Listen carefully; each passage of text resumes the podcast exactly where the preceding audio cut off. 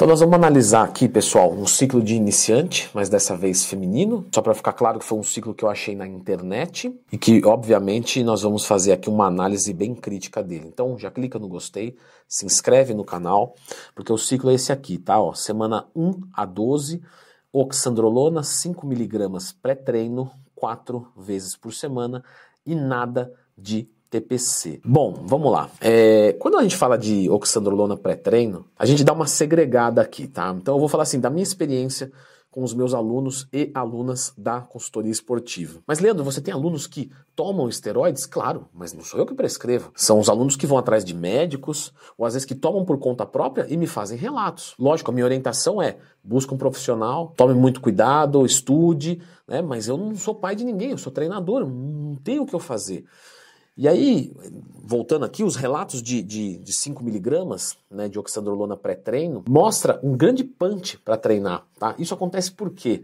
Porque a gente tem um pico plasmático na, na, corrente sanguínea da droga e isso aumenta a agressividade no treino. E é muito legal a gente já pensar assim, porque o pessoal às vezes quer tomar esteroide para facilitar a vida. E não é isso. Esteroide é para ficar mais difícil, é para poder treinar mais pesado, para poder se recuperar mais rápido e voltar a descer um cacetão no treino. Então, se você está procurando para ficar mais fácil, está errado. Ah, Leandro, você está sendo polido porque está na internet. Não é, tá? Vai fazer com orientação médica, vai fazer para ficar mais difícil a dieta e o treino e saiba que você vai ter efeitos colaterais de qualquer jeito.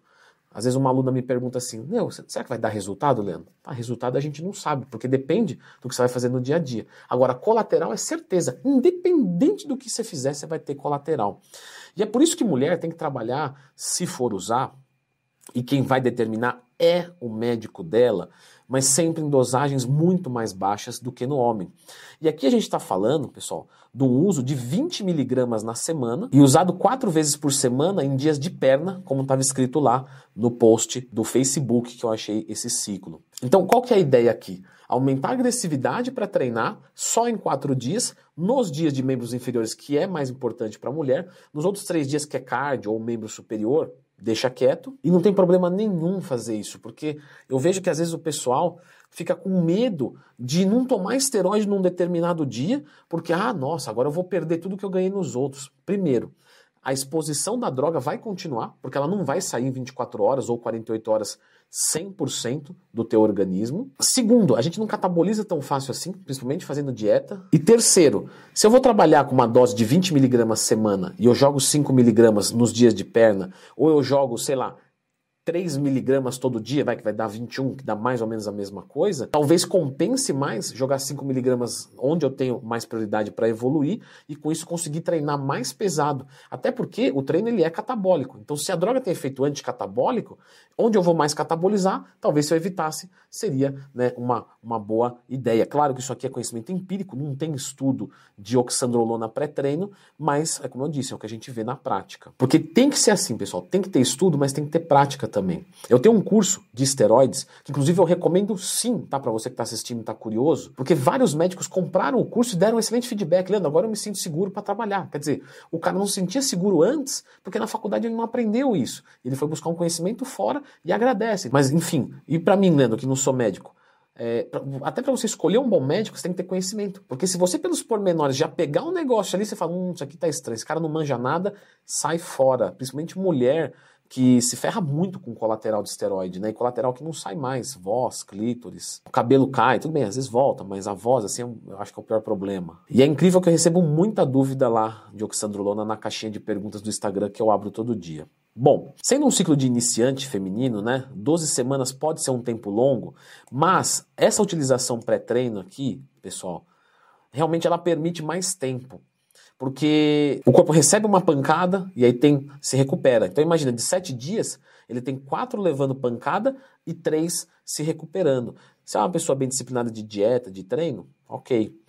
É, quando a gente fala aqui de proteções usadas durante esse ciclo, às vezes não se usa nada, tá? Às vezes se usa alguma coisa para fígado, para colesterol. O colesterol control da Oficial Pharma, tá? É um bom produto. Acho legal usar ele intratreino, não é obrigatório, existem outras fórmulas, mas só uma sugestão minha. E aqui nós temos na TPC, que eu não encontrei a TPC lá, né? E aí tinha um chatzinho. Aí na TPC, não, a TPC não é nada. Falei disso no meu curso de esteroides.